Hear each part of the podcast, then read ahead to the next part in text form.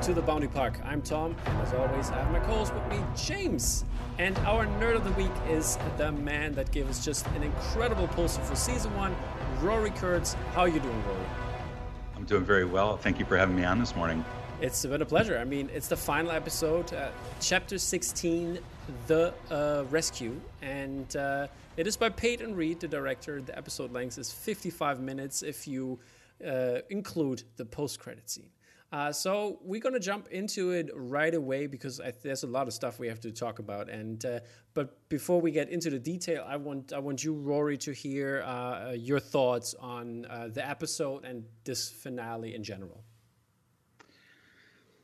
Well, do we, do I want to avoid spoilers until you get to them in our um, breakdown? In a breakdown we're gonna you can so you can like maybe mention something sure. but uh, the breakdown will be the breakdown because we are we're always gotcha, going yeah. chronologically people so you know that if you have watched us before and yeah i think my my overall episodes uh, or, or, impression of the episode was that you know uh strongest of the season in my opinion it was the mm-hmm. strongest episode of the season i think the additional length helped you know they were able to slow down the pacing a little bit um, mm-hmm. Yeah. Go ahead. No, I was just thinking because it, it, actually wasn't that long in the end. If you like, basically, I think the last five minutes or or even six minutes is uh, the the post credit scene and the credits. Well, you know, and, and I might be a little, uh, uh, uh I might have the wrong impression too, because I actually backlogged the last three episodes to watch oh, in a marathon okay. last night. So like I guess in my mind I got the impression like I saw a whole film mm. last night before yeah. going on the podcast today. Um, did you? A, a, did you watch it at midnight or just during the day? Uh, no, the, well, no, it was uh, last evening here. Um, at probably around probably started around ten o'clock, so it had already yeah. dropped. Okay. You know. Because and, I heard um, I heard there were some problems with the servers over at Disney, so. Yeah. No. Fortunately, everything moved. Great. Yeah, flawlessly on mine. So I started with the uh, uh, the episode, the tragedy, hmm. and then worked my way from that point all the way up. So uh, uh, my whole introduction of Boba Fett's return, you know, all the way up to the finale, all happened yeah. in one sitting last night. So that was really, that's, really a great way nice. to do it. From I mean, ha- having that uh, that uh, um, since you could basically avoid spoilers, then, or how was it? Yeah, yeah, oh yeah, no, I, I mean, I knew you know, Boba showed up, you know, um, mm-hmm. but I didn't know how he would be revealed and what capacity he would be yeah. used in in the episode and whatnot, you know. And then I heard some rumblings. I heard the Razor Crest, you know, met its demise, you know. Okay, okay. okay. Um, but uh, but I didn't know how. So yeah. Eh, you can't avoid spoilers on a show like this. It's a weekly format. It, it's out yeah. there, you know. Yeah, it was crazy because I was like, uh, yesterday when I, when I watched it early in the morning, it comes out here in Germany at 9 a.m. Uh, since it's like 12 like a, like 12 a.m. like uh, midnight yeah. uh, in in uh, on the Pacific coast.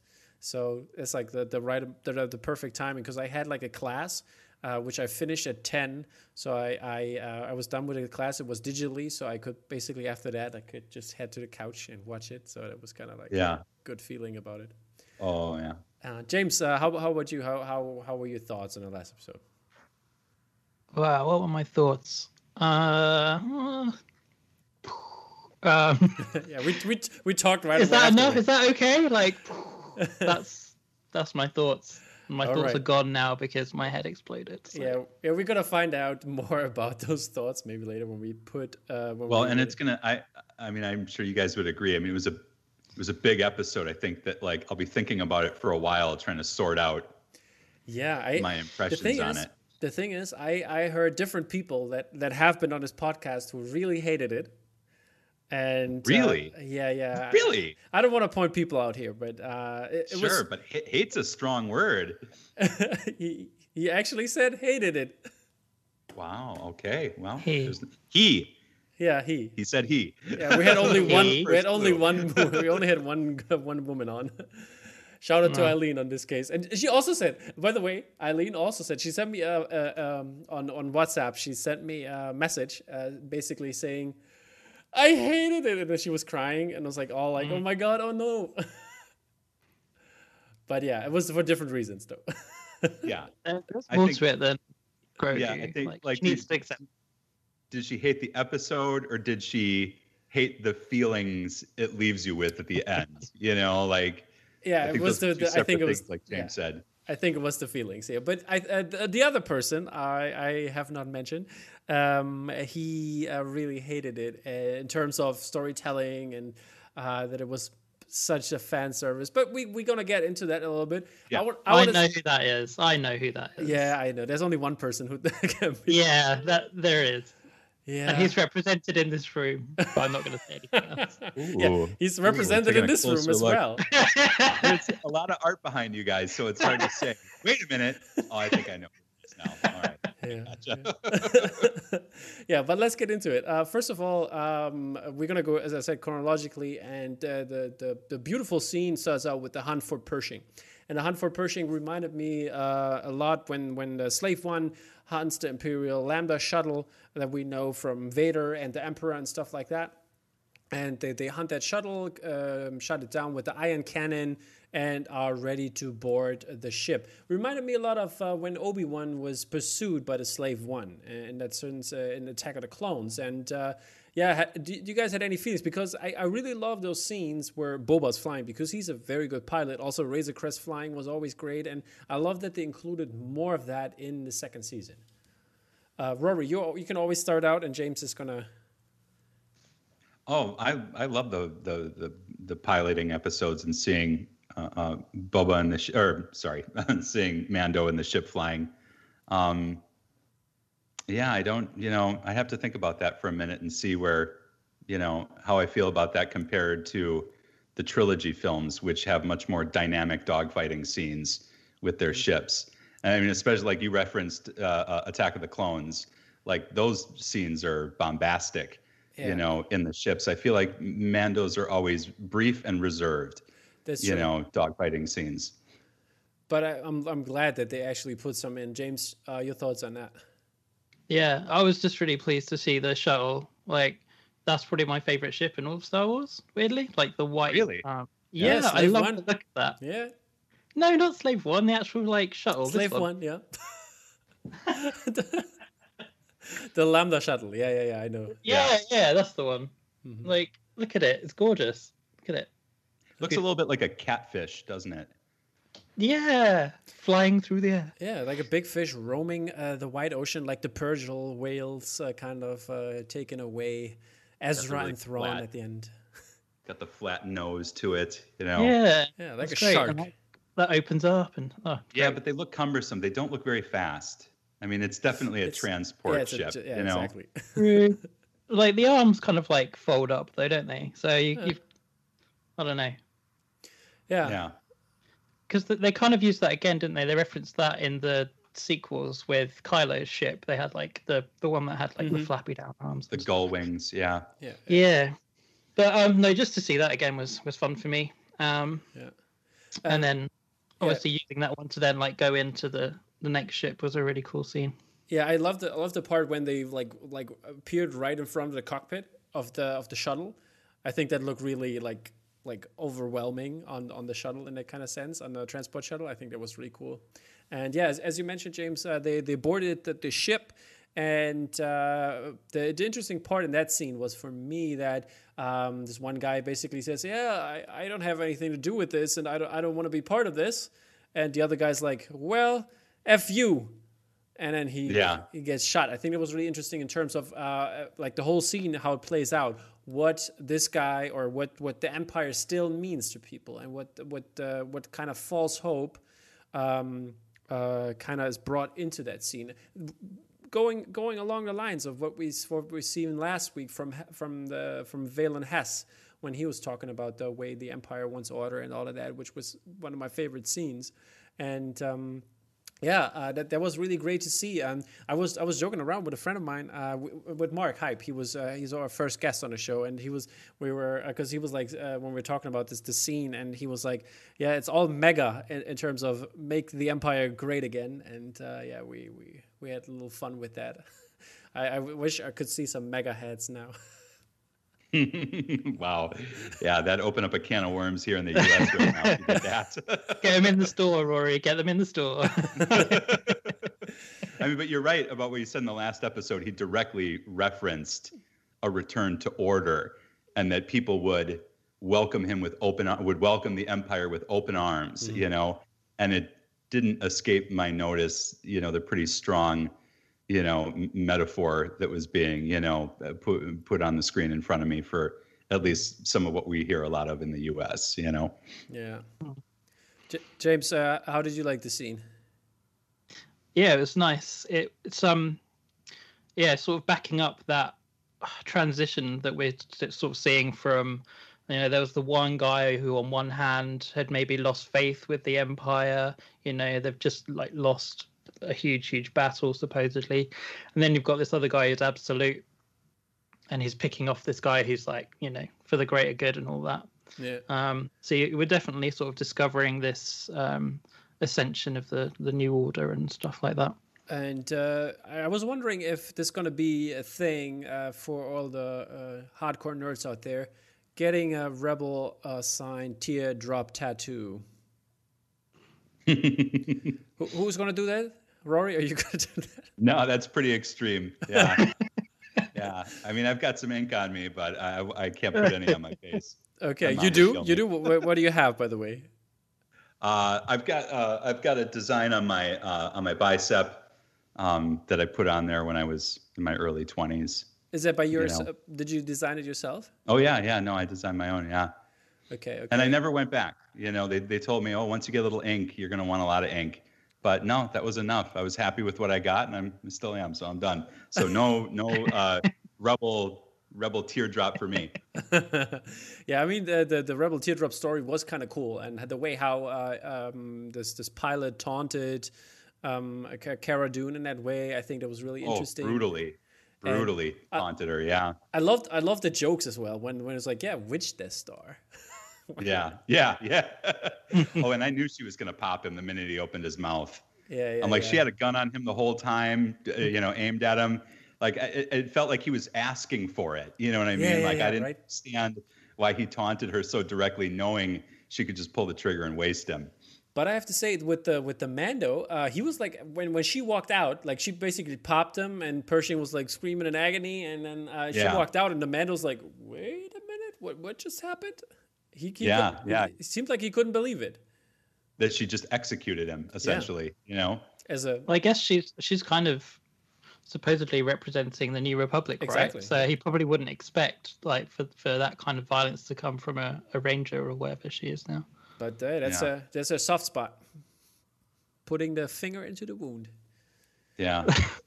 well, he brought up Alderaan, you know. He brought Yeah, up that's true. Alderaan. You know, he signed his own death warrant. That was the trigger word. That was literally the trigger Yeah. word. Alderaan. yeah, so um, that was that was a great scene. We all have to agree with that. I like that. And um, then we actually uh, see a planet. We don't know which one. It's never said really. There's some bunch of refineries going on in the background, and then we see the Slave One landing next to the Gauntlet. The Gauntlet is known from um, from Clone Wars and I think Rebels as well. I'm not sure if it wasn't Rebels, but Clone Wars definitely. And it's the ship of Bo Katan, obviously. So um, I love love the design of it. There's probably going to be some new toys out that people will have to look at that, and I think that was really great. And then it was like right on my lips. To to Mando's walking to the bar. to Mando's walking to a cantina. Uh, so who's gonna finish the joke?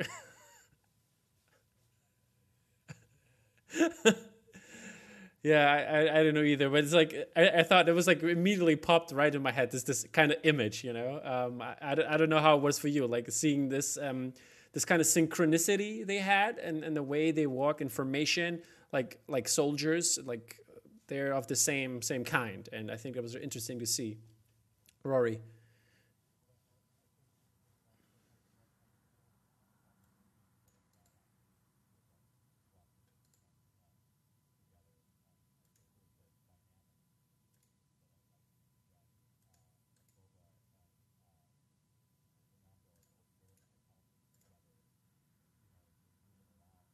Just look like two killer hitmen, man. Like they just look really badass together. And it reminded me of that moment in the last episode when Bill character saw Boba coming off the ship and was like, "Oh, I thought you were someone else for a minute." Yeah, kind of yeah, freaked me out. And then you see Mando march down with his chrome dome on.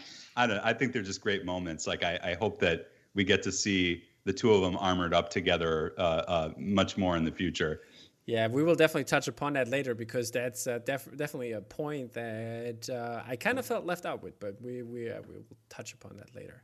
Um, yeah, the, the Mando he wants help, um, of course, by uh, Bo-Katan because they kind of like left it in episode five or four uh, when when when they kind of like first met that they're gonna help each other out at some point. point and. Um, yeah, and she they have like a nice conversation about what, what is going on there, and then uh, um, in terms of um, what they want, and she doesn't believe. Yeah, Gideon, you can't get in there, and then he basically says, "Hey, we, I've got the coordinates," and she's like, "Oh well, let's go then."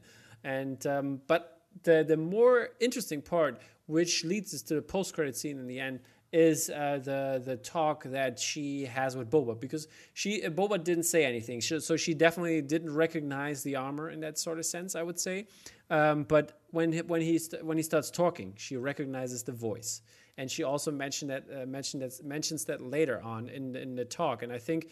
Um, yeah, she she calls him out straight away. Uh, he's not a Mandalorian, and I think that's uh, really interesting.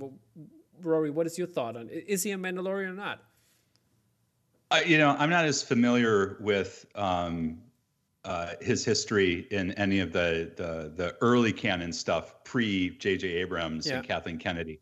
Um, so I'm not sure what his, but I know that he survived the Sarlacc pit and had more adventures. You know, after that, even in the past, you know, iteration of the Star Wars universe. But I, I don't know his history well enough to to say, you know, one way or the other. And I also didn't watch much of the Clone Wars series, so I didn't understand Bo Katan's sort of animosity towards clones. You know, like I only have you know a passing knowledge of that. So maybe James has more insights he w- he would share. I also didn't watch that much Clone Wars either. Ah, um, some experts I picked. Well, you know, but I, I, watched I watched a few of those like YouTube catch up episodes that they stick on, especially for me, like these kind of people that are like, oh, there's a new character. Um, uh, and yeah, it's I don't know, it's interesting the different ideas of uh, Mandalore. Um, they just thought, be, there's a lot of like squabbling. I, I thought he had stolen the armor. That was my misconception. Was that Boba had stolen the armor previous? I, I knew he was never a Mandalorian himself, but I thought I remembered yeah. it as him having stolen it. I mean, we uh, we we touched upon that in the episode where uh, it was the the tragedy basically when he gets his armor back. Uh, we touched upon that, and um, it, it says when you see the the Mando'ai pop up from his armor, it basically tells the story of Boba that he was a foundling, that that the father that his father is Jango Fett, and his his master or his like kind of like uh, leader was uh, um, Caster Jarrell, Jarrell Caster, I think Caster Jarrell was, and uh, yeah, and they they fought in or uh, Jango fought in the in the uh, Mandalorian Civil War uh, or Galactic Civil War in the end as well, and I, that that's where it all comes from. And so the because they his faction uh, was against the what the Death Watch was doing, and so they kind of basically. Um, kind of have this this kind of thing going on that because I think I think the story goes on even well that that Jango killed uh, Tar Viz, Tor Vizsla which was like the one like the the Favreau. Um, Favreau was uh, was also on Clone Wars. He was uh, one one of uh, one of Mandalorian there, and it's like his like like father father or whatever, and from this clan definitely clan Vizsla, and yeah, so this this kind of all like, kind of connected because because Bo Katan was with Death Watch for a long time, and then she got back. So that's why she also mentioned, or they mentioned uh, um, this kind of they called it the cult because she knows actually what she's talking about, and that's kind of like interesting to see. And this back and forth, um, calling. Uh, uh, calling him a joke or and uh, uh or a disgrace, and uh, that his father is not his father; it's just a donor.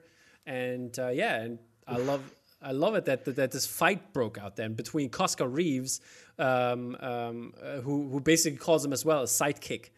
The sidekicks are allowed to talk, and he's like pretty badass walking up to her, and then uh, we get a real. Oh, that was a that was a great fight. It was a great little mini beatdown between the two of them, and Yeah. I like that he had the upper hand in the beginning, and then she took it right back from him at the end. Yeah, there was some really cool fight scenes. I love the like the jetpack, uh, uh, like whirl around move. Yeah, and was it me? Am I remembering this right? Did their flamethrowers cancel each other out? yeah, yeah, basically. Did they try and flamethrower each other at the same time? yeah, they did. They did. Only in the Star Wars universe. Yeah. I wouldn't try that in real life. I'm pretty sure you can't stop a flamethrower with another flamethrower, but that's just, you know, my limited science. Yeah, I The don't. fire services have been doing it wrong all this time. They should be firing fire on house fires. Yeah, it's not the force here. so yeah, but the, I think it was a cool, cool scene to look at it, and then the uh, uh, Bo-Katan actually calls them out. Basically, hey, we sh- we should have we should have fought like that for Mandalore, and we would never have lost it, because basically Boba says Mandalore, that piece of glass, because the Empire swooped in and basically shot everything with this uh, energy uh, or plasma uh, um, beams that the whole like the whole um, surface of the planet melted. That's why he called it a glass, and uh, it's like really really interesting that there's a lot of inside uh, information on on on uh, on, the, on what happened to Mandalore, which probably comes in in season three, which we will discuss probably later. But my question here in this case was wouldn't Boba Fett kick her ass? I'm sorry, she's a young, basically a, a youngling. Thoughts on that? Who should have won? He's a little he's a little long in the tooth now. He's getting a little older. okay, James. A little bit of extra weight, you know, that's probably what took him down at the end of the day. Yeah. okay, He's yeah, been out of practice. He hasn't had his armor in, you know, decades. yeah.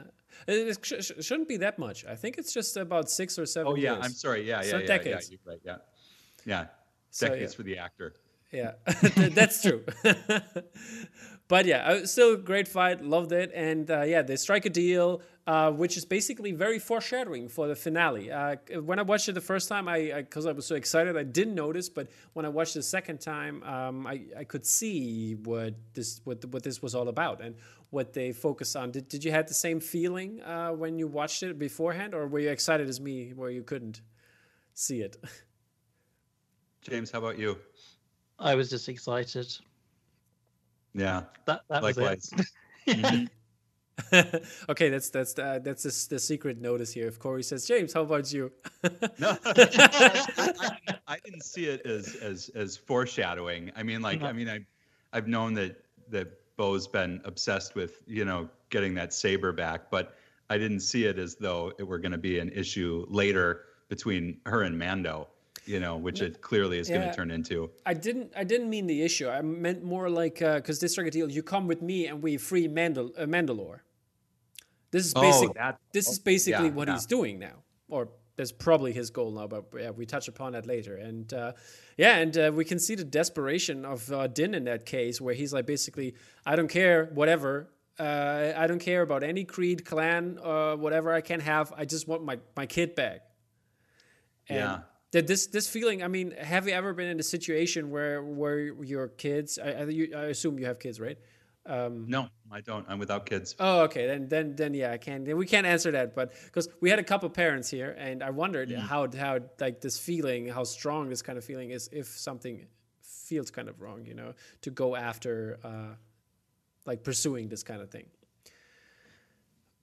But yeah, um, moving on from that, uh, we have uh, the, the the basically the the lay the lay of the land, the plan, uh, how to get on board and everything. We have like lots of uh, digital displays there, and uh, yeah, we have Dr. Pershing helping out. Dr. Pershing shows where the where the Dark Troopers, the MK3 Dark Troopers, uh, uh, aka A little too willingly. A yeah, little too willingly. Do you notice how he just sort of folded like a cheap suit really quickly? yeah. But, but but what are your thoughts on that? Why why would he do that? I have no. I just thought it was sloppy writing. He's just meek. He's obviously they've like made him a meek character. I- I don't give think so. information at any point to help the story along. I don't Like, think so. yeah. I, I just think uh, he he's he's uh, basically uh, um, employed by the Empire. For example, like in Rogue One, like you have Matt, uh, Mads Mikkelsen, uh, Matt yeah Mads Mikkelsen Mikkelsen's Yeah. ca- character. Basically, he's forced to do something. I mean, we know he's he has something to do with the Kaminoans. Uh, he's a cloner. Yeah, he's a cloning cloning engineer. scientist, isn't he? I guess he's And- not like Yeah, part he's of the empire. he's not part of the Empire. So I mean, he's basically in it for the research. So uh, why, like, I don't know. Still be a little bit worried that um, the Empire was then going to get on his back once they found out. You're like, I'd probably want to keep things a little bit quiet. I mean, he he, he could have lied, and you know.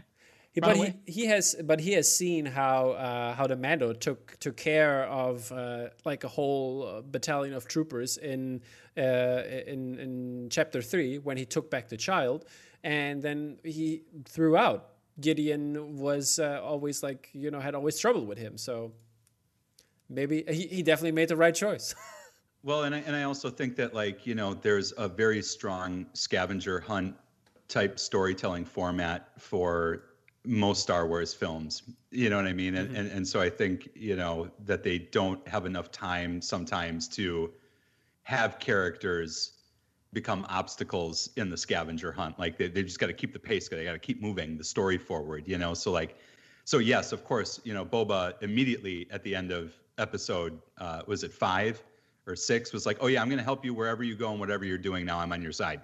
You know, we're like just 25 minutes beforehand, you know, uh, th- he had a rifle aimed at Grogu, hmm. you know, from a, across the ravine, ready to pop him if Mando didn't give him his armor back right away. Like, yeah. I mean, th- like the the, the story was... just you know changes as, as necessary. Like characters' allegiances change really rapidly to facilitate the movement of the story, in my uh, opinion. Okay, okay, okay. I I, I counter argue that um, because please. because I think it's it's about it's about more about uh, the the like like basically attack the honor of a Mandalorian. They are they are very honor based. They do they do what they like. If they say something, we'll, I'll do it. They do it, and um, we, they have a trained if like basically shit hits the fan. You know, they have something a plan, but he's basically let's talk.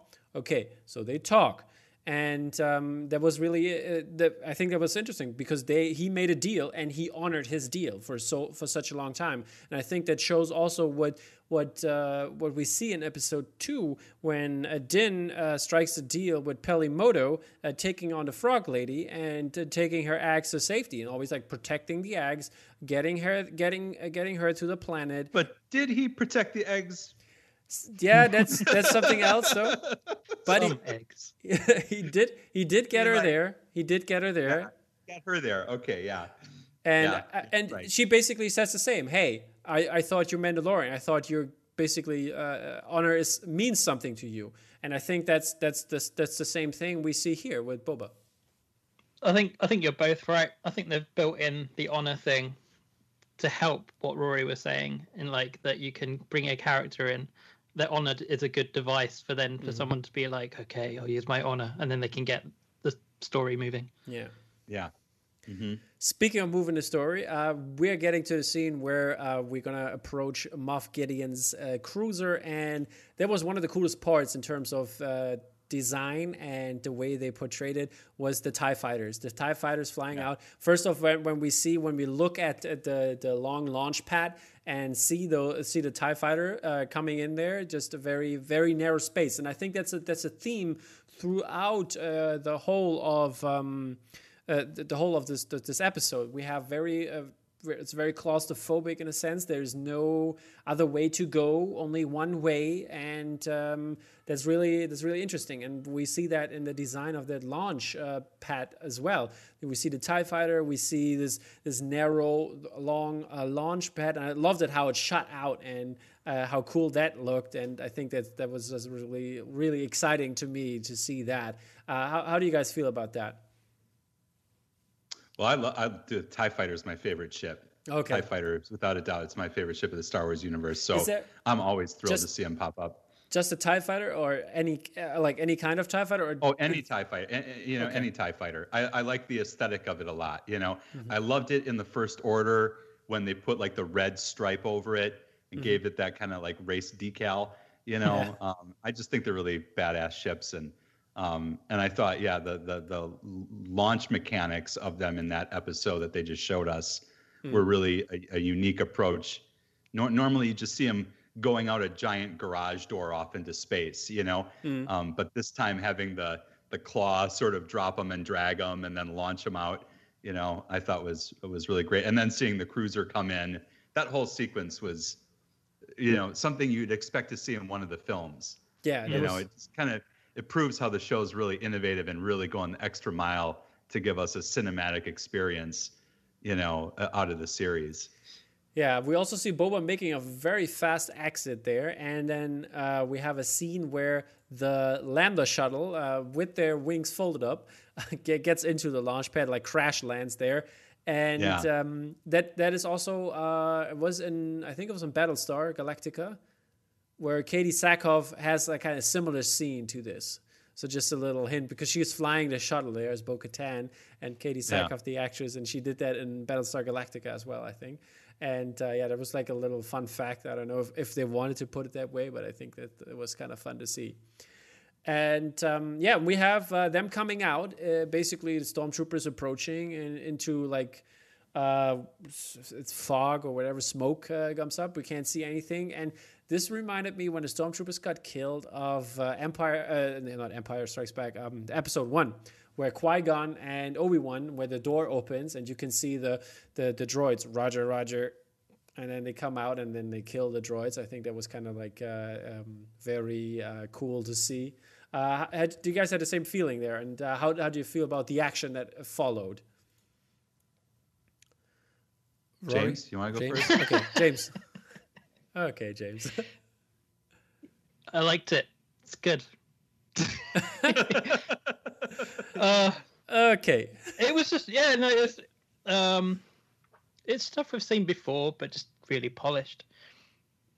I, I agree exactly. That that's where I was going to go with, with my response too. I feel like the blaster fights down the hallways have just gotten really formulaic for me. You know, I mean, it was well done. Don't don't get me wrong. You know, but um, yeah, it, it doesn't. You know, you know the stormtroopers are never going to land a shot. You know what I mean? And and and you know that the the the, the rebels are going to just lay waste like a lawnmower. Yeah, you know? I, I love by the way though that uh, like the the basically drop kick, uh, the the jetpack drop kick, the yes, rocket the rocket punch. Yeah, yeah, yeah, that was pretty badass. Yeah, that was pretty mm-hmm. dope. And and then we have uh, the the guys we've seen in the tragedy before. The Dark Troopers show up. Um, how do you guys feel about how they were presented? I think the the Skrillex type uh, dubstep trap music was very menacing, and the way they looked, they look very intense in, in that sort of sense. And I love the way in the end of the scene when when when they reveal it, like moving up the the, the, the body and then you can see the eyes and the, the, the red light comes in a lot like vader getting on his helmet and the, the it pops on do you, do you guys remember what was that journey to uh, it was like a, I think it was a disney film black hole yeah just called black hole who is the evil robot in that one with like the the propeller hands i know what you're saying but I, I don't know the name i forgot yeah like well. it it reminded me a bit of that robot, like the the overall shape of it and the menacing quality of it. I thought they were great. I, I mean, they they seemed like terminators. I mean, like they just seemed indestructible in a in a very practical, real world way. Yeah. They didn't feel too CGI. I mean, I'm sure they were entirely CGI, but they didn't feel that way. You know, the light reflections and the weight that they had on screen, like you felt like these would be impossible to destroy. And the way Mando could barely handle one of them, you know what I mean? Like he was, yeah, you know, yeah. doing his best to survive just one encounter. Yeah, we're going to touch upon that in a second here. Um, the yeah, I also love the the way the the um, the Dark were introduced, and then we get to the bridge scene, which because you you mentioned you didn't like uh, turns the, you have seen the action. I think it was very useful what they did with the uh, with the troopers on the bridge, where they had um, where they first of all uh, like the the Cara Dune and uh, what's her face uh, Fennec Shand they ran over the bridge, and uh, the others ducked down into um, like underneath with the jetpacks. And then, like the stormtroopers came from behind, and they, they popped up and shot everybody. I think that was really cool, looking at the atmosphere and like seeing people falling down into space, basically. So we have yeah. like, kind of this backdoor when the dark troopers come back, and I think that was really well done and interesting. Um, and also uh, the the highlight. Uh, well, speaking of action scenes, the the, the highlights of basically um, uh, Fennec Shand when she when she basically high kicks and like chops people up and does some cool shooting. I think that was uh, original, and I think that that uh, also is kind of like to show what kind of badass she is. in terms of uh, season three.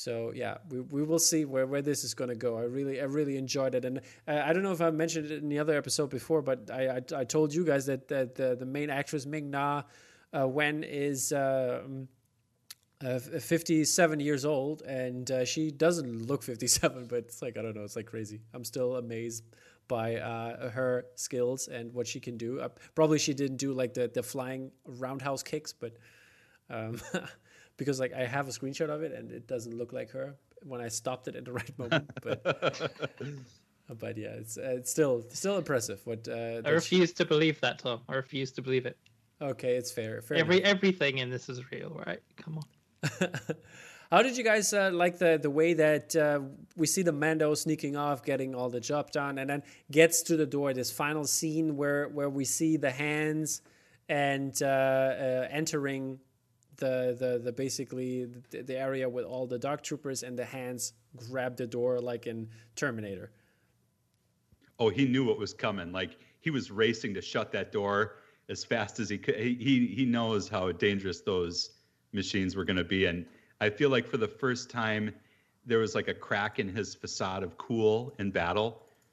You know, because you get the sense from Mando whenever he's in battle, he's got that lone gunman attitude. The, you don't see any expression on his face through his helmet. You just see a totally cool and composed badass. But in that moment, it, it, he was honestly uh, almost comically racing to shut that door. He was so scared of what was going to come out the other side, and it didn't disappoint. Like what yeah. came out the other side was pretty damn harrowing.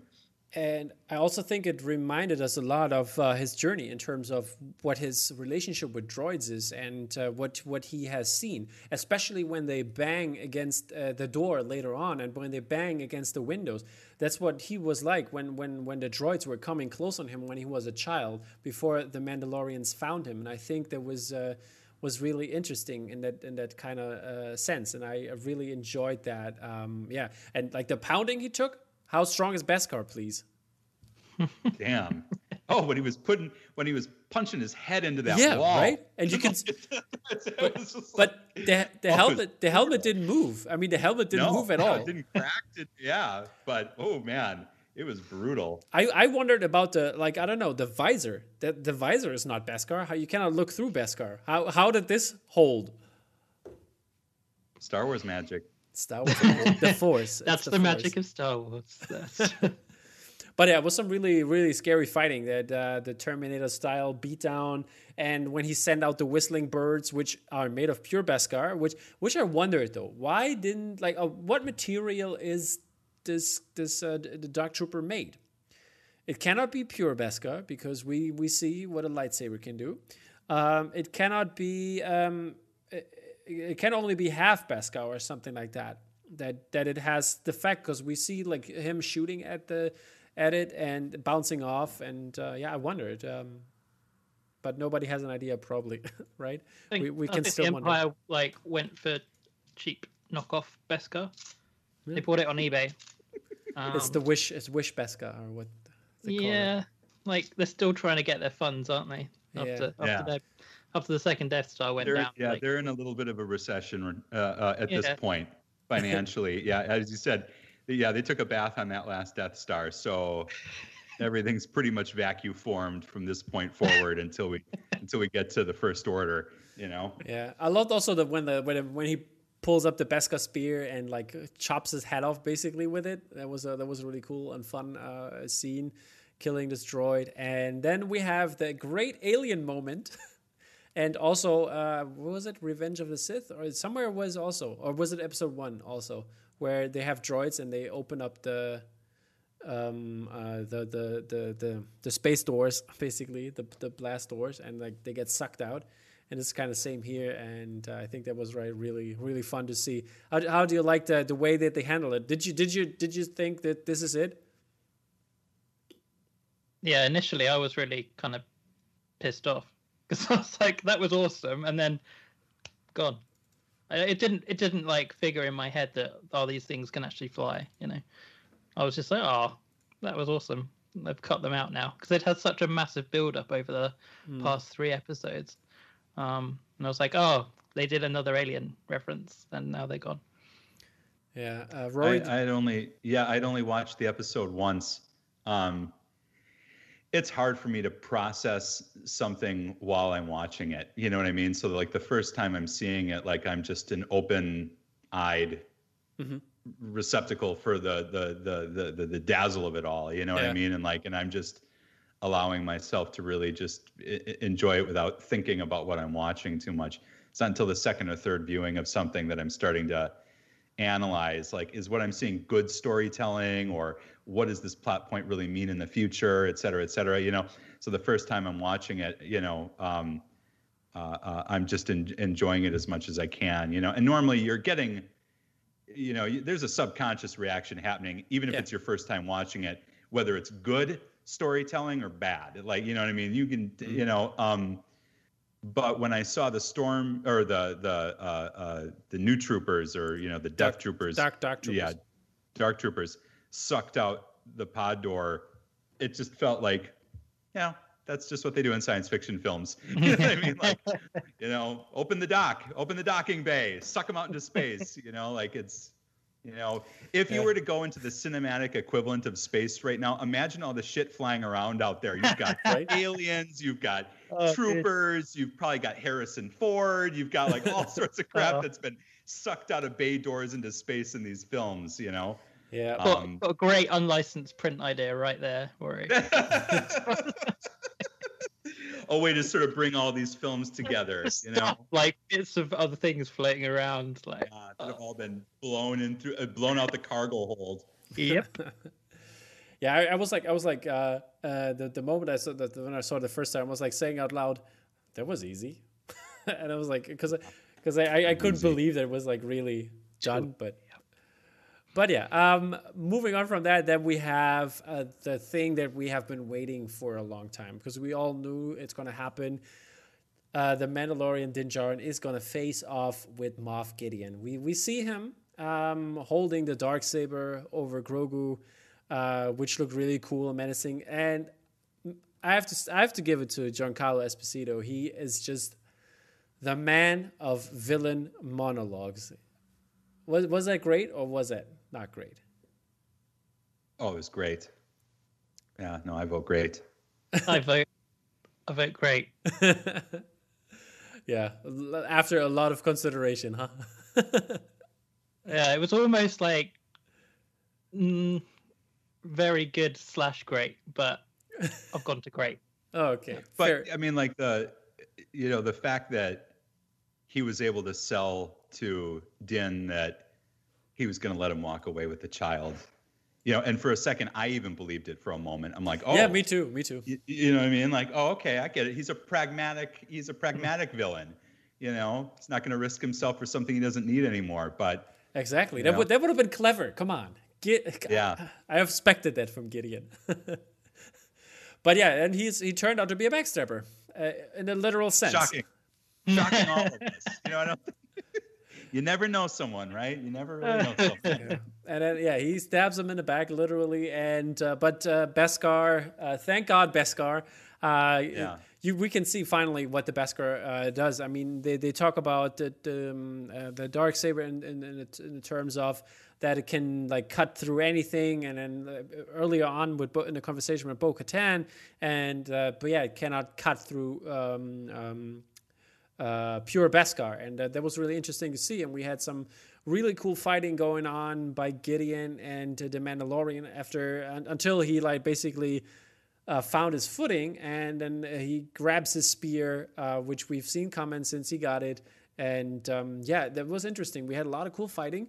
But uh, do you guys think the the spear would have uh, like would have been cut at some point?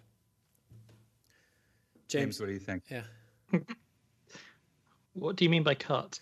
like I mean, we can see how it like how it like uh, basically the the, the, the would metal glow. the metal starts Yeah. to glow. You know, Oh, okay. No. no, Yeah. Rory. Beskar. It's Beskar. No, it's not gonna. Yeah. Come on. It's the real deal. It's the real deal. The real deal, man. I, this isn't that cheap Amazon foreign made knockoff. Beskar. Like, Like, it's not Beskar. Beskar. Yeah, well, I, I don't think It was so. good to I see don't it know. glow. Like, I, I liked. I liked that they showed that it wasn't this completely incredible. Like there was there was some risk involved. There was some can't think of the word, but yeah, no, it, it, I agree completely with what you're saying, James. I was just thinking the same thing. Like the fact that it glowed uh, put a little an element of uh, danger into the fight. That like this thing could fail mm-hmm. if put under enough stress. You know what I mean? Like that dark yeah. saber could eventually cut through it if given enough time. So it lent a sense of urgency to Mando's movements. Like don't wait too long you know, blocking something, you know, because that that could, you know, give that that sword an in. Yeah, I, I think if yeah exactly. I think that the the time component is very important here when it comes to like if if he probably would have hold this position longer at the same spot, it probably would yeah. have been cut.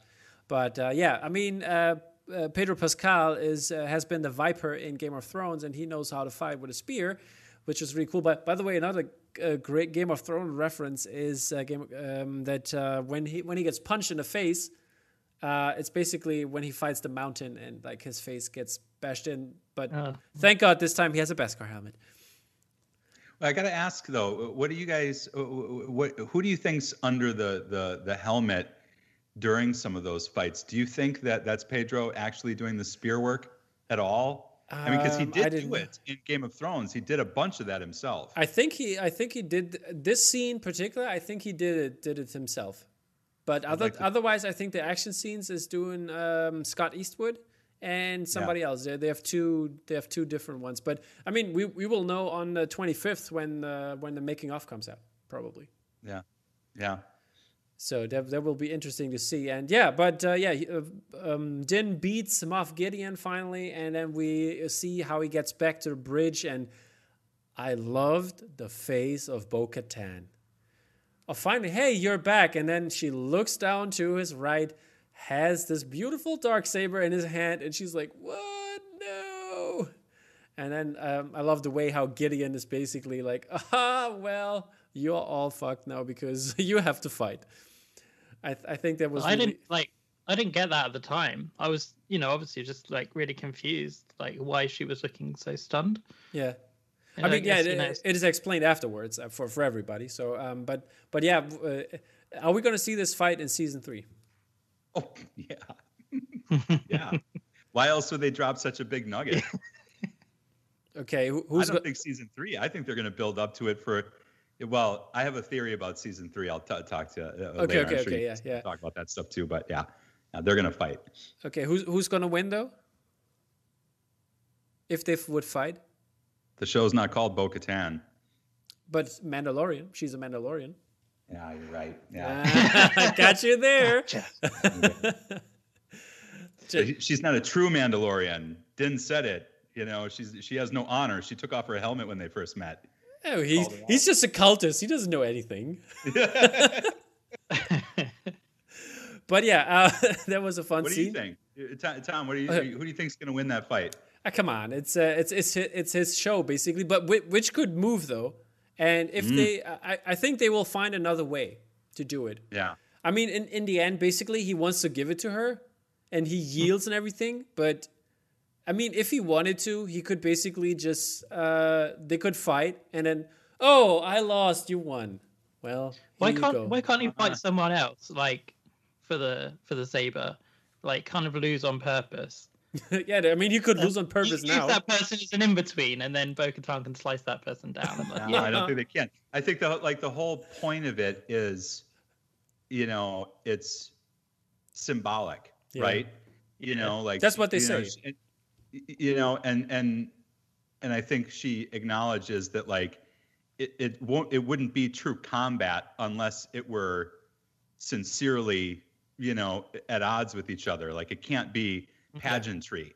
You know yeah, what i mean? or else it would have no point. Like it has to be real. yeah because if you don't have oh if you don't didn't fight for it, uh, you're an you're an imposter basically for the Mandalorians yeah. in that case because it, ha- it could they are based uh, they are the warrior based a race and they want to you know they want to fight. It's their it's their creed it's what they do weapons and all of that. And yeah if you don't fight for it you're an imposter and nobody will follow you. And you can't lead uh, the mandalorians to glory. Tom am i am i right in thinking that she like when she had it before she took it she didn't fight for it? No, I don't think so. I think she fought for it. I thought I thought someone said like, oh, she might be doing this because she's learned a lesson from when she took it from someone before. Uh, I'm not sure. In, I think the Clone, Clone Wars. I'm, I'm not sure. Maybe, maybe somebody else died and, and not in a fight, or I, I don't remember because I, I think it happens in Rebels when she finally has it in the end, and then she loses. She take it from Sabine. Um, I don't think so. I think it was in a fight, but I'm not sure. But Sabine had it for a long time, and then Bo Katan had it. Uh, but I, as as I'm, I'm doing a Rebels rewatch right uh, right now, but I'm not there yet. But um, when I am, I will definitely add it to the comments, just for clearance. Just you typing into the comments for yourself, and then yeah. exactly people. I found out. I know you've been waiting for such a long time. but yeah, the Dark Troopers make a comeback, uh, like the Hammer drones from Iron Man 2. Um, how do you like the Iron Man reference? Yeah. And those hammer drones don't have nothing on these troopers. Those hammer drones were a joke. But these troopers are the real deal. When they came flying back, then I was impressed. I'm like, yeah, now it makes sense. Like you can't just blow these guys out of pod door. yeah, it was that easy. I, I, have to say it was interesting to see because um, since they are using so much power, uh, which is explained there that that, that they use so much power, and um, they they've been gone for a while, so they must have used a lot of power getting back to the ship. I just wondered how that would have worked. Dude, we covered this as the Force, man. Yeah. they have they, they're not Leia. chargers now, Tom. Come on, like they plug themselves in USB C. They're fine. Yeah, yeah you're, and you're, you're you're questioning the fabrication and the engineering of the metal they're covered in. It's like, what am I, a metallurgist? like, we don't know. It's Hollywood, baby. exactly, exactly. Hollywood makes it work. See, yeah, you're you're right. I don't want to watch a movie about charging stuff that's charging and electricity. Okay. if you pitch that, Tom, that's going nowhere. Yeah, but is that a USB C? Shit, no. no okay, people, I got it. Yeah. Oh now, now we know the plot of the next series. exactly how those dark, troop, dark troopers get their power. but yeah, um, I, that, that's a, that's an interesting fact because you said like to, to, to, not to focus on that because sometimes uh, in his breakdowns we definitely do, but um, I think it's a it's a term for uh, for the whole Star Wars fandom. I have to say, um, I heard this this this uh, great quote. Basically, uh, people ask, "Hey, what's your favorite Star Wars movie?" and uh, uh, if I, if I have to say I, I can't I, I can't say myself really. I, I mean I would always say Empire Strikes Back because that's my well, that's my favorite in that way. But I basically love all of Star Wars. Uh, I I don't dismiss there's there's like worse Star Wars and there's better Star Wars obviously. But um, overall it's uh, the a whole universe and everything that, that, comes with it. And I think um, to focus on like the the bad things or the like the details I think it's a wrong way to look at things, and but uh, still doing this breakdown here, and uh, but I just oh, want fun. It's yeah. fun to ponder the imponderables. Yeah. yeah. Know. Yeah. But overall, like when it comes to like you know, the the fans are always seen as a problem in terms of, uh, especially in Star Wars when when the sequel trilogy came out, like what they what they did with uh, Kelly Marie Tran and stuff like that, and I think it's um, very interesting. Look at did this from his perspective as seeing it as not nine different movies or how many movies are, how many are there? 10 11 11 i think. And uh, yeah to look at it as 11 movies more like hey it's it's one big thing. It's one universe. It's They're one long same. epic. Yeah yeah exactly. it, it is one long epic you know? Yeah. And and there, and, I, and I have some passing experience with toxicity and and in various fan cultures you know and that sense that like if I love it, then I own it, and I don't want anyone doing anything with it that I don't like. Mm. You know, and like that, and that kind of attitude just really that put that puts me off a lot. Like I, I you know, I, I feel like I can appreciate the Star Wars universe and its intricacies without feeling a sense of ownership of yeah. it. That like that I that you know they need to answer my questions. Why did you do that? I didn't like mm. that. And it's like that they don't have to answer anything to us, you know. Mm. You know, it's it's the creation of, of an of an artist. you know and not well it, it was one artist now it's a hundred different artists working on it in different capacities you know and like and they're just trying to tell stories and if we demand them to only tell the stories the way we want them told then we'll never get anything new and interesting out of it so so uh, yeah i mean i you know when you talk about like the sequel trilogy and and a lot of the grief it's been given for not being you know of the same fabric as the original trilogy I feel like that's nonsense. You know, like they're trying to tell a new story. I don't want to see the same story again. Mm. That Star Wars film will always be there for me to go back to. I don't need it remade by somebody else. I don't need people to be honor it in everything they do and and whatnot in the Star Wars universe. Like, no, do do something new. I'm I'm tired of the old. You know, like I can always go back and rewatch Empire Strikes Back. I don't need yep. the Mandalorian to be faithful to that saga in any way. You know. Yeah. Uh, That's just, my rant. Yeah, all good, all good. For for me, it's just uh, be consistent in terms of the universe. That's the only thing I want. You know, story wise, uh, that that's that's important to me. But uh, the rest, I I, yeah, want to see something if, new. If we were, then we wouldn't have gotten Logan.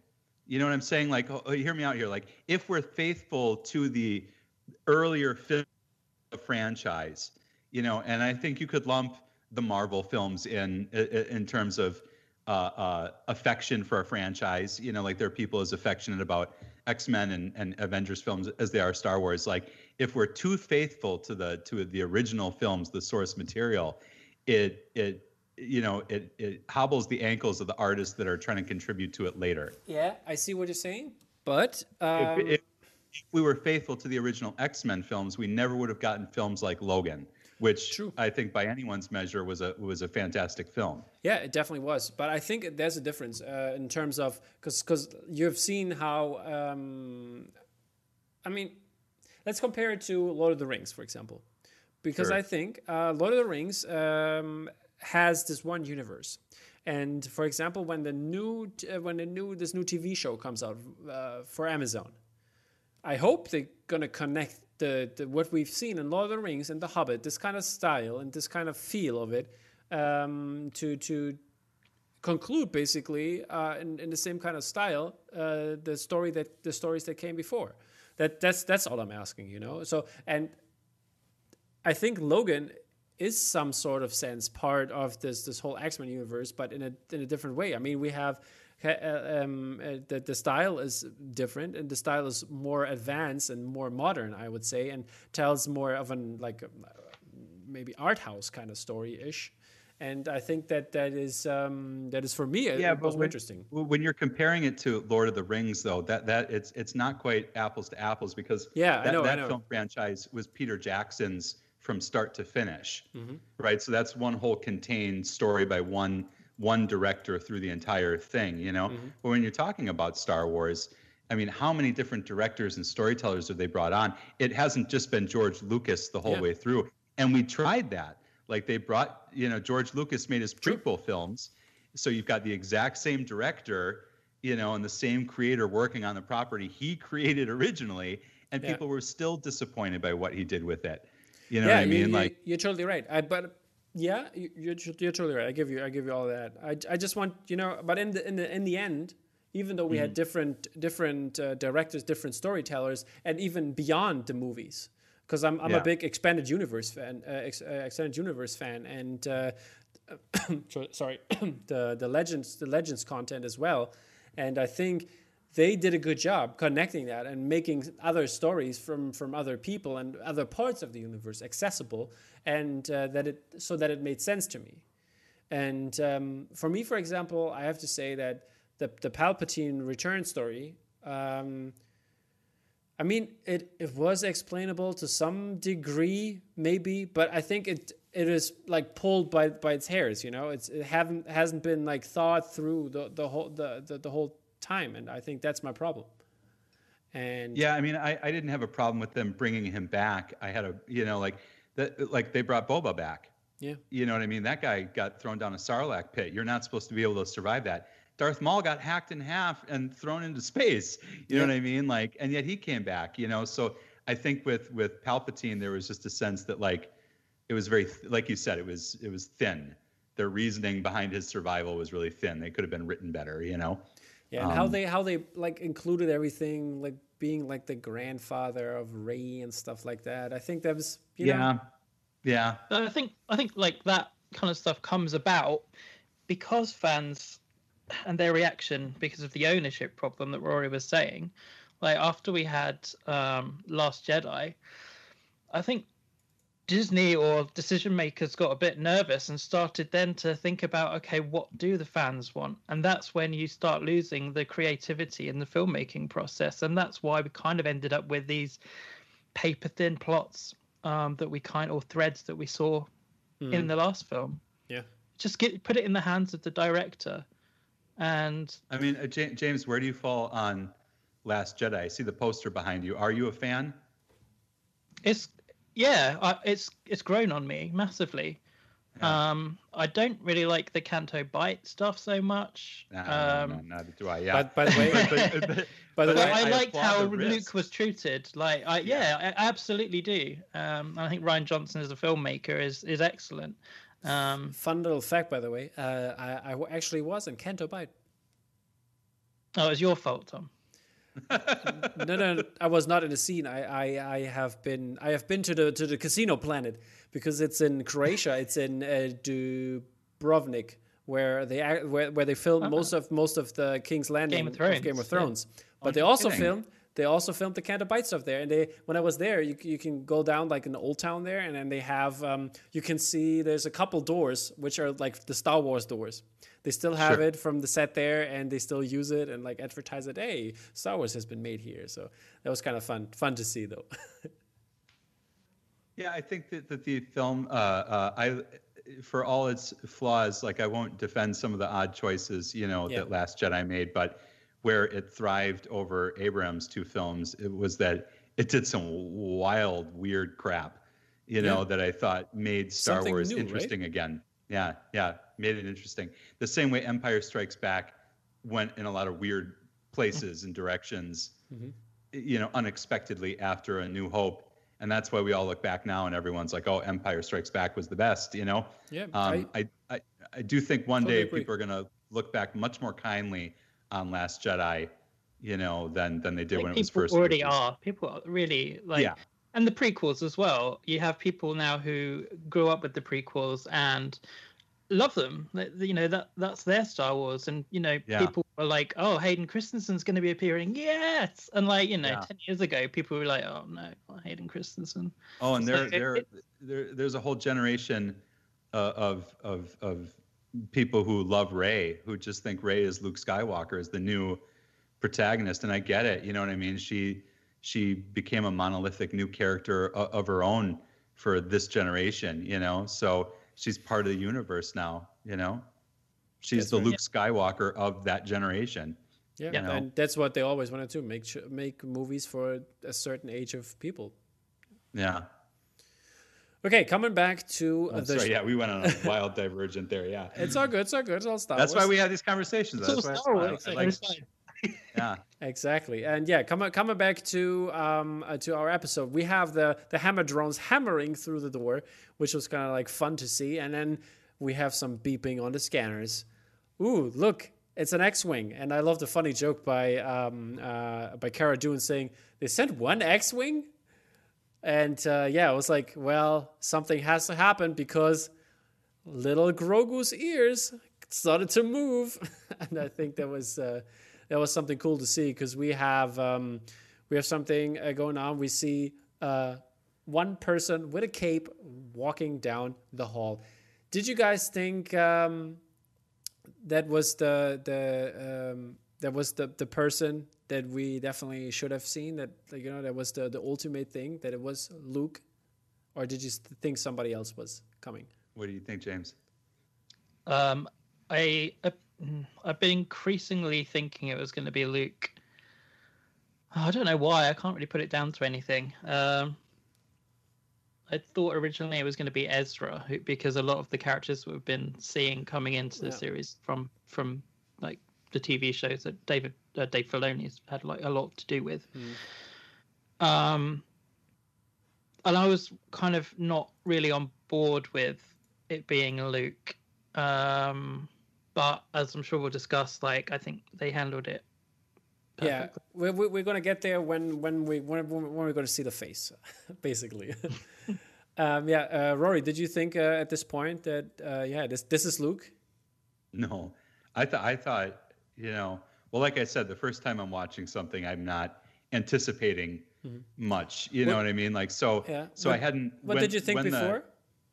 No, no. I mean, like even when the X-wing showed up, it didn't occur to me that that could. It just never occurred to me that they would ever bring one of the OGs in the Mando like that. You know what I mean? Like it. I thought I, when I saw the robe from behind in the first shot of the the figure, I thought it was going to be Ahsoka Tano because mm-hmm. of the connection she already had to Grogu mm-hmm. from e- earlier in the season. I thought, well, she must have heard the call and you know she's not going to let this little guy fall into to danger so that was my first thought but that didn't last very long because then i saw the hilt Yeah, know? Mhm. and and the, the glove and the Yeah, other hand and then non-glove. just and, like- yeah. It all made it all made sense. yeah i was shocked i was shocked Yeah. Um, also, um, uh, before we before we're gonna see some, we, we, we, we start to see some some cutting down action, which is pretty cool. Some force push, some force pull, some lightsaber uh, stuff, and um, yeah. But then in in uh, on the bridge, something uh, uh, some stuff happens because we've we've seen Gideon hiding a blaster, and Gideon is trying to shoot the child. Amando jumps in front of it, saves it again. Gideon uh, is probably I don't know. uh, Is he scared because that's why he tried to uh, off himself? Is he scared of uh, what he uh, what he've heard about Luke Skywalker?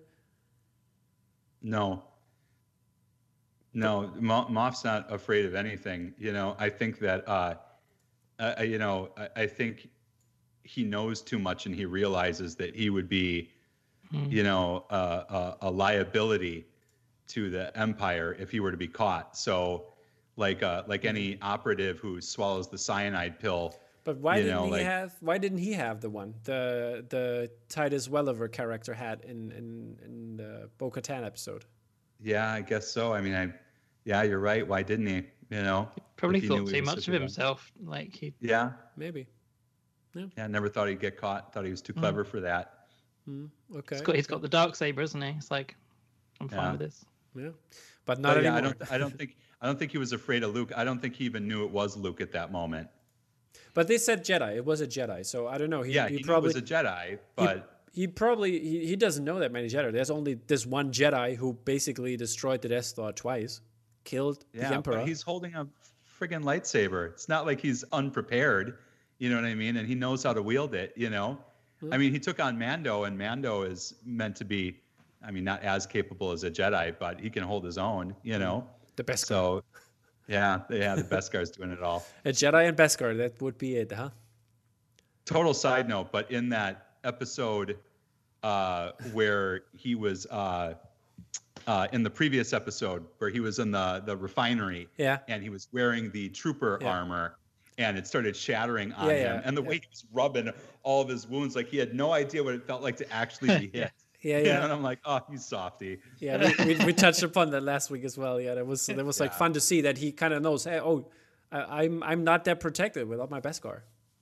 yeah And yeah, that was really interesting. And the, the, there's there's one fact in the Legends universe. Uh, we have um, uh, Ben the Ben Solo character is called Jacen Solo at this point, and uh, uh, his he has a sister, and his sister uh, puts on because she is uh, in contact with some Mandalorians, and the Mandalorians give her some Beskar uh, Beskar armor, and so she can face Darth Ca- Caedus at this point, which is uh, Jacen Solo at this, uh, um, like his real name is Jacen Solo, and then the, she faces off in uh, with her lightsaber and a Beskar suit against Jacen.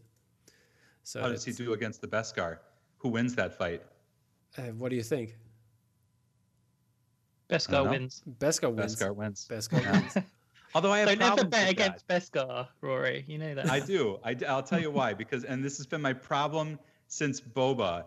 You know, like I'm a big fan of uh, uh, medieval and Renaissance arms and armor. Yeah, Um, I collect a lot of books. It pops up in my art a lot. You know, and the engineering of that armor was far ahead of its time. You know, and p- partially because they understood the vulnerability of its of failure points. You know, in joints. You know, and in battle, yeah, like they they always knew go for the neck, go for the armpit, go for the groin, go for behind the knees, go for these failure points. So armorists were always trying to figure that out and tackle that problem by building taller gorgets and mm-hmm. you know layers of chainmail and whatnot. You know, but when you look at Mando and Boba and all the Beskar they're wearing, like mm-hmm. this trailer points all over there. Basically, he's wearing like just like a dinner plate over his chest. You know what yeah, I mean? Yeah, and yeah, some nice cuffs. And it's like, man, you just go right for the armpit on that guy. Pr- problem solved. He's got that exposed neck all the time. I'm like, I just have He's a problem with exposed sticking out stomach now as well. Like his stomach literally sticks oh, out. Yeah. Boba's got like yeah this uh, giant you know tummy you know. a target on it like. Yeah. Yeah. But but they got meat they, hanging out the bottom like it's just you know they, they on, got man. they got mithril underneath. Yeah yeah that's what we're, okay we're led to believe. Okay. Just just putting Lord of Rings in here. Okay. Uh, then yeah, I, I love the scene uh, when when um, Grogu touches the screen. Like we have a lot of touching in the end, and I think there was like a like the moment of uh, him seeing, hey, I know this guy, and feeling this moment is, was kind of like heartwarming to me. And then and then we have uh, Luke coming up the elevator, which was oh my god, oh my god, I loved I love the way uh, when he comes out and like stands there with his lightsaber and uh, pushes uh, force pushes somebody away, pulls another one, slices it, slices him in half, and then the last one, that one guy, just force crush. yeah, that was that was that was pretty yeah, dope. And he learned that from his dad. yeah, it was a lot, a lot of remembrance uh, of the Vader Hall scene uh, that we have in uh, Rogue One. Did you did you guys uh, feel the same way in that that that they had to make this connection? Yeah, yeah, I felt they did. Okay, James. You also yeah. on board? yeah, totally. Um, I don't know if it was because of the great reaction that that Vader scene had that they did this. Um, I think possibly. so. Um, but it, it, works well. Yeah, works really well. Okay. It was it was just so good. the the way they did it was just seeing it through a lens as well, like cutting to the TV screen to see some of it happening. Mm-hmm. Is like it was just like that was a really neat little trick. Yeah. One one to kind of like hide the fact that you would notice if it was Luke or not, and so they wouldn't have to do any de aging or anything like beforehand, mm. and just to give it some distance, like oh, who is this mysterious figure? And a lot of them wouldn't have seen Jedi either, so we're kind of seeing it from their point of view, like we're we're man, part of the Mandalorians, mm. and like this is a mysterious figure on the screen that we've never really heard about. Like Mando's ever only ever seen Ahsoka, to see this figure kind of like absolutely killing it, like mm. from a distance. I don't know. It was just, I think it was just done perfectly. Really. Especially after the thrashing he had just gotten at the hands of one of those troopers. You know, to now see one guy just moving through them like they were paper tigers. Yeah, they can. Uh, he can, as he says, he can protect the child. Yeah. And yeah, that was really interesting. I, I love the part like when when they when he when he when he reveals his face and uh, that was really interesting. And uh, yeah, it's actually Mark Hamill uh, credited there, and he's he's done also the speaking parts obviously, and uh, just DH somebody else with a face. But uh, I thought, because I wasn't sure for a second um, if they've used Sebastian Stan. That's why I had to wait for the. For oh, the... that's uh, that would I thought about that last night. It would have been awesome if they would have used Sebastian Stan. Yeah, I, I hope for it a little bit. I have to say, but uh, I thought they were just because the the Winter Soldier mm. connection mm. to Disney Plus. Yeah, I'm like, yeah, you know, why wouldn't they just bring him in for this? And you know, but Mark Hamill actually gave the gave his blessing to Sebastian Stan yeah. that he should do it. So yeah, when I, I watched I watched this kind of uh quite far away from the TV mm. and I couldn't I couldn't work out like it looked like a human to me and I was like oh they got Sebastian Stan and then I was like, "Oh no, I don't think it's Sebastian." Um, but it looked like a human to me, hmm. and it's only like when I've gone back and seen like 4K screen grabs and stuff and things like that. It's like, oh, yeah, it is computer. And how do you guys feel about the CGI, by the way? I was disappointed.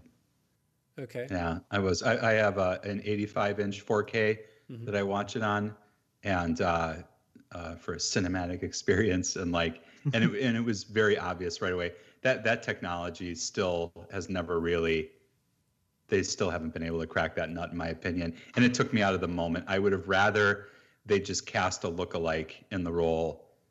You know, and it, there's precedence for it. They've done it in other films, like when you saw. Uh, I don't know if you saw Doctor Sleep at all, Mm-hmm. but bringing in other performers to play for Jack Nicholson. those yeah you know and, and all the characters in that film that they brought back from the first one it didn't take me out of the moment when they did that i preferred that to the cgi so yeah but that's just my opinion and i get that like you know true fans would have been furious if they would have brought anybody else to play that role any other stand-in you know Yeah, but just Sebastian Sebastian Stan was would have been the perfect choice, I think. yeah he would have been Yeah, but yeah I, I, I think so. Um, I have to say, I I wasn't. For me, it wasn't that bad. I have a I have a 65 inch OLED TV, so um, it looked it looked good on my part.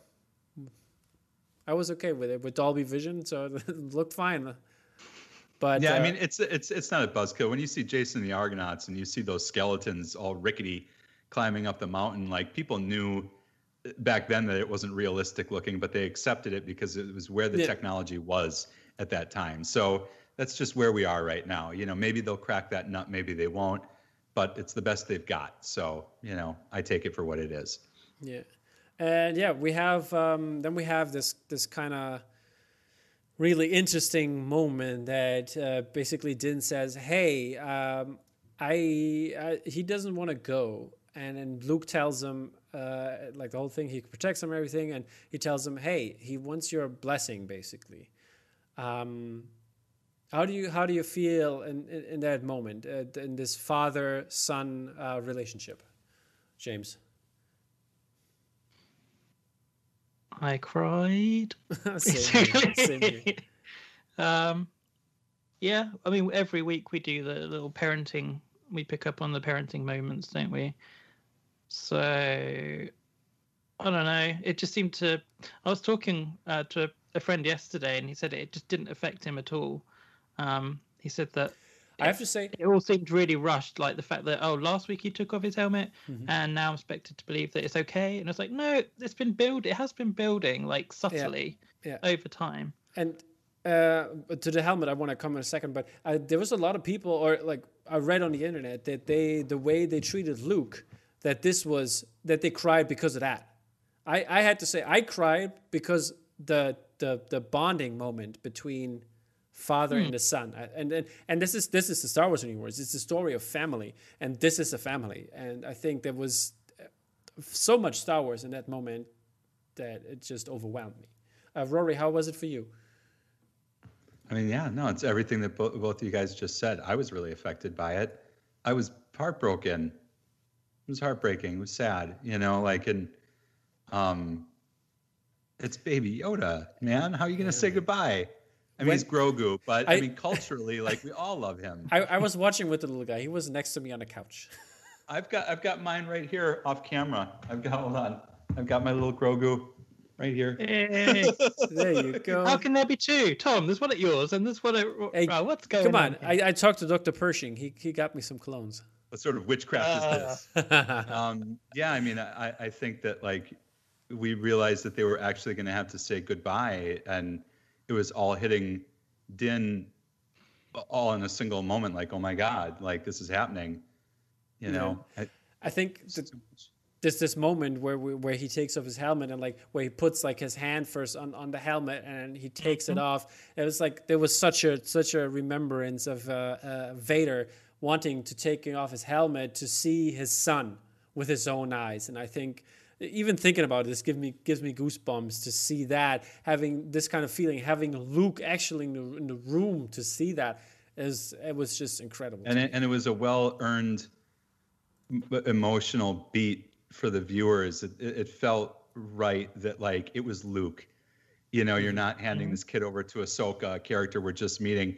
It like Luke is the the was sort of the father of everyone in those stories. You know, mm-hmm. like he's Luke. Like if you can trust your kid with anyone, it's going to be him. You know, like it just felt right. You know, and but tragic, bittersweet. Yeah, and this this this whole moment of uh, um, the the the pain he feels, but also the, the the responsibility he has for his son, basically, and like giving giving him to Luke because they know what's best for um, like both of them, they they are adults in this case. They know what's best for this child because he doesn't know. He's not not that self aware in, in that sort of sense. And I think that was a really a really interesting um, choice of doing it this way. I think I think Grogu kind of he he kind of in a way like realizes that you know that that's that's who he is deep down is you know he's when he senses the Jedi and things like that. That that is His identity, yeah. part of. But there's obviously been like huge attachment and the the fact that he you know he asks for his blessing. I think that's a really that's a really touching little Yeah. little Well, and point. Ahsoka brought it up the danger of Grogu's attachment Mm-hmm. to Din, Mhm. you know, and that Yeah. like that, that that could be a weak point for him that could become, Exactly. you know, a, a real danger, you know, and and I knew back then that like, uh oh, this isn't going to end well. You know, they're going to have to separate. They're already hinting at it here that like this relationship isn't meant to last. You know, I thought it was going to be season three that they actually took them apart though. Like God, I hoped. mar- yeah, I like, like marketing machine, like for what? Um, and yeah, wasn't just, prepared. No. I wasn't prepared for this, man. um, then we also see an old friend of ours, uh, which is R2D2, and he kind of seemed like to know Grogu. How do you guys feel about that? Do you think he did? Yeah, I think so. I think Grogu knew him too. Like they seem to, they very directly seem to interact as though they had met before. Yeah.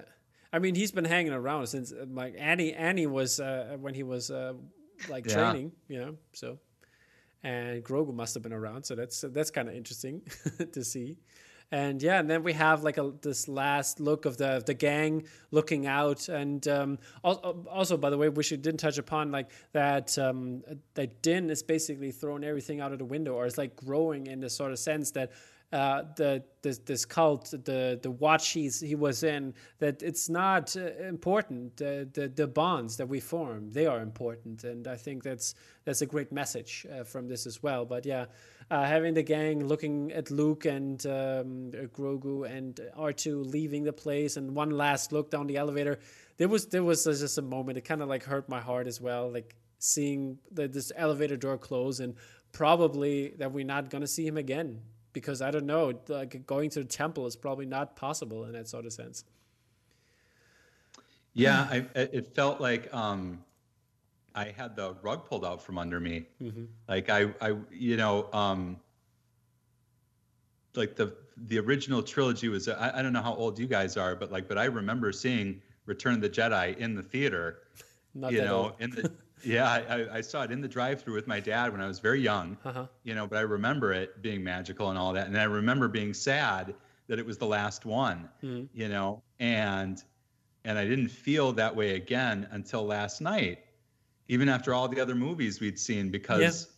something about these two seasons seen together, you know, like it had a resonance emotionally with me that I guess I haven't had since the original trilogy. And then all of a sudden last night it it ended and I wasn't prepared and it's like I'm not ready to stop seeing these two together. Hmm. Like I, I don't know. I th- I mean I feel like we probably a lot of people felt that way. Yeah. Yeah, 100%. And the way the way that they kind of they did make this feel like it was the end of An era. something. Like it's not like they've given this and then they end the episode in the in the usual way, and then next season next season you might see Grogu again. It definitely felt like this is the end of that particular arc. Yeah. Here are the credits and stuff, and then Yeah. the post credits. Yeah, it's like Yeah, it, di- it Um, didn't feel like a cliffhanger. It wasn't a cliffhanger. no. No, I, it was for I real. mean, questions were open, but the the Grogu stuff definitely is not a cliffhanger here. But uh, I, w- yeah, I want to talk about the post credit scene. I mean, um, which was really interesting, and uh, uh, we see Jabba's palace, which is like really great to see. I recognize right away, and you can see the, the twin sons before, of course. Then we have um, the view of Bib, like a gained weight Bib Fortuna, which was like, oh man, he's he's turned into Jabba slowly but surely. Uh, that was COVID, man. We all put on that COVID weight. Yep. And then uh, yeah, Fennec Shand comes in, takes care of it, and then Boba follows right after, pointing his uh, E um, three, E three, I think E three blaster or E eleven blaster. I, I always can't remember. Yeah, pointing it at uh, Bib Fortuna, pulling the trigger without saying a word, and uh, Bib Fortuna basically beforehand just talking in Huttese. Uh, Boba, I heard the rumors. Uh, you're not dead, but okay. Um, Didn't he say Maclunkey? yeah, yeah. yeah, yeah, whatever. Say what? Yeah, he said Maclunkey, right? Yeah, Maclunkey. Exactly. They put a Maclunkey in there. Exactly. Yeah. Uh, interesting, interesting. But yeah, Maclunkey is not happening for me though. But it was fun to hear. Uh, and then in the end, I, I love that like this this basically last look you have. Uh, um, Fennec Shand sitting at the side of the throne, drinking some spotchka, and uh, Boba sitting there. And I, basically, what I, I just just what what came to my mind was all all hail King Boba. And I Yeah. think th- that was that was really cool to see. How, how do you guys feel about this post credit scene? And oh, but by the way, uh, yeah, and then they announced that it's called the Book of Boba Fett. And since we had a lot of chapters, like book chapters so far, I wonder if it's going to be the Book of Boba Fett, Chapter One, Season Three. So, but but yeah, James, what's your opinion? I well, I wouldn't like to say it can go anyway. Um, it might be that they put some episodes and sprinkle some episodes into the Mandalorian season. I I, re- I really don't know because they said there was like there was an event series coming or something, didn't they? At the Disney release yeah, thing. yeah, basically like uh, like uh, like the the Avengers type of stuff. I I don't know how they're gonna do this. Like I wouldn't I wouldn't want to second guess it, but it seems like with that final scene, those two there, it, it seemed like it was they were gonna make something of it with these two characters, and it'd be interesting for sure. Mm. Yeah, I'm glad they didn't kill off Boba Fett as well. By the way, like some Yeah. people were thinking that might happen. I was like, Yeah, I was thinking that. no, like, to bring someone like that back Yeah. Not Yeah. fill in that much information and then kill him off would have been just like oof, Yeah, okay. I thought I thought he's gonna hold on maybe for a little bit longer and like like travel with with Din and like teach him what he knows, and then at some point he's gonna get killed off, and uh, Din is gonna inherit the slave one. I just want to know mouth or ass. I'm telling you this, like the last time we saw him, he was thrown into a sarlacc pit. How'd you get out? Mouth or ass? There's only two ways in and out of the thing. You know what I mean? Or- Or so I want to know. yeah, this is this is what happened actually, uh, and I think that's hinted on uh, in in chapter nine, the Marshal with the Krayt Dragon. Krayt Dragon went in, ate the Sarlacc, lived in his uh, uh, uh, lived ate the Sarlacc and lived in in the place where the Sarlacc used to live, and now basically he ate the Sarlacc. Boba's still in there, and see there. The Mandalorian got out, uh, Din Djarin got out. So how how about Boba getting out? I don't Guess, know. That uh, seems like it seems easier to just go out the butt.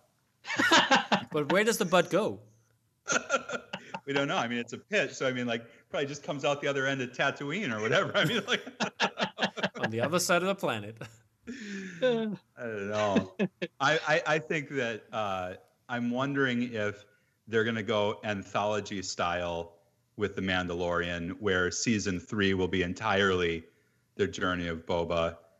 You know, people, have, I mean, there's been a lot of speculation over the past 24 hours about that. You know, is this a new series?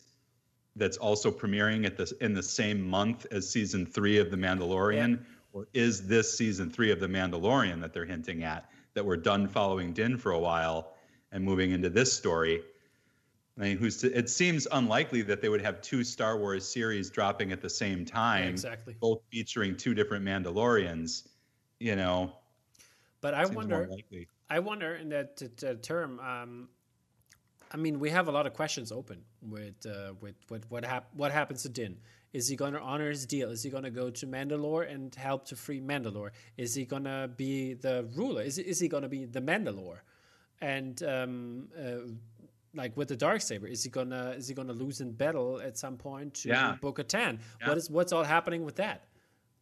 and they and they dropped a lot of questions into the finale and you know that uh, certainly intentionally to to clue us in that we're not done following him like you said the dark sable uh, the dark saber in the battle with Bo-Katan that's going to have to happen he even directly says to uh, Grogu like we will see each other again emphasis on the will like this is we're not done yet you know Yeah. we're just taking a break He's, he's, he's gonna visit a temple. Yeah. And then we and then we're gonna see Ky- Get Kylo. out quick. We're gonna see Kylo and uh, Ooh, And- are we going to see young Ben? what we have here. This this is what's gonna happen.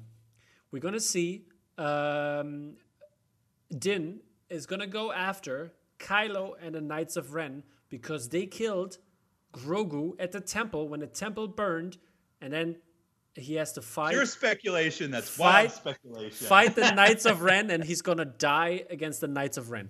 You have no evidence to support this story. No, no, this just Get it's out. just that, is, that is a boastful, wild claim. I won't hear it. it's it's it's campfire stories. James, what do you think's going to happen? How do you think? How do you think uh, Din and uh, Grogu are going to see each other again? And do you think they're going to? Uh, I think there's going to be a galaxy-wide pandemic, and they're probably going to see each other on Zoom. Yeah, socially distanced. Yeah, Over the Come on, he's got the That's next helmet. What are you talking special. about? he could just press a button. He's got Zoom right there. Like that's fine. Are you are you interested in seeing the book of Boba Fett? Like, is that were you tantalized and titillated by that, or were you ambivalent? I'm slightly ambivalent. Um, although I do have questions about the Boba Fett in that that period, like where he lost his armor, he didn't go back for his armor, like supposedly, even though he knew who had it. Um, there's questions about Yeah. Boba Fett. Why did he that- go back now? Yeah. Um, but I also really like the actress. Uh, what's her name again? Ming Na Wen. Yes. Um, so if we get to see see more of her stuff, then that's that's great because I, I was gutted when she apparently had one episode in the last season and then died. Well, technically, she was gutted. Question is, I mean, if we're being literal, we were both gutted. By the way, um, do you think he had his armor still at this point when he saved her? Because the boots, he still had the boots, but we hear the boots also uh, when the marshal steps in. well, she does say that he directly saved her, so we know that the, that was him in the boots at that moment. So Yeah, but I don't know. yeah, the question is if he still had his armor. That that was the question. So yeah, maybe, just maybe it's just a, maybe it's just a goof, you know. I think I think he just likes the he like he bought some boots, those similar boots. They were just the Spurs that he liked. they were Uh, very comfortable. They were great. He loves Spurs, like Yeah, jingly jangly Spurs. Okay, so um, last question here. Um, how do you guys li- like the season overall? What is your thoughts on, on this season and on the book of Din Djarin? James, you go first. Let me think about this. um, Should I go Tom, first? go, Tom, you go first. Oh, while yeah, I've got I to go think. first. okay, I have to, I have to say, um, after uh, different talks about the, the, the, the last episode, I really enjoyed the last episode very much in terms of Star Wars themes and what they did, and like uh, all this. Even though it's, we can say fan service with Luke because a lot of fans wanted this very bad. Um, I had a very good time and I enjoyed it. And I think it's my second favorite episode. I really enjoyed Ahsoka's episode much more. That was my favorite from this season. And overall, in, in this kind of book uh, um, that I think is closed now, um, the, the book of Grogu, I guess, uh, um, is it has been done very well, and uh, I, I enjoyed the first season very much. I loved the storytelling. I was excited every week to see something new. I love to see how the world expanded, and um, yeah, it's um, one of my favorite Star Wars uh, parts uh, in the Star Wars universe. So um, definitely, definitely, uh, we'll have a, a couple of rewatches of this one and um, enjoy it uh, again and again. So, James, you have something? That's, yeah, that's far more eloquent than anything I could say. um, Don't sell I- yourself short. short. in terms of the episode, it is probably my favorite episode of The Mandalorian, season one and two. I really like the last one of um, season one as well. Like Taika kind of just put his stamp on that, and it was fantastic. Um, overall season, ah, it's it's just been something to look forward to constantly. Um, I still think there's a lot to be said for releasing things week by week and having that moment that you can look forward to and talk to other people about. Um, and there seemed to be the general feeling that everyone was kind of loving the Mandalorian. Um, uh, I, I, there were way more like hits than misses in this. Like not not too many people had anything to complain about. They've somehow unified a lot of angry people, like a pretty toxic fan base, um, which is quite an achievement.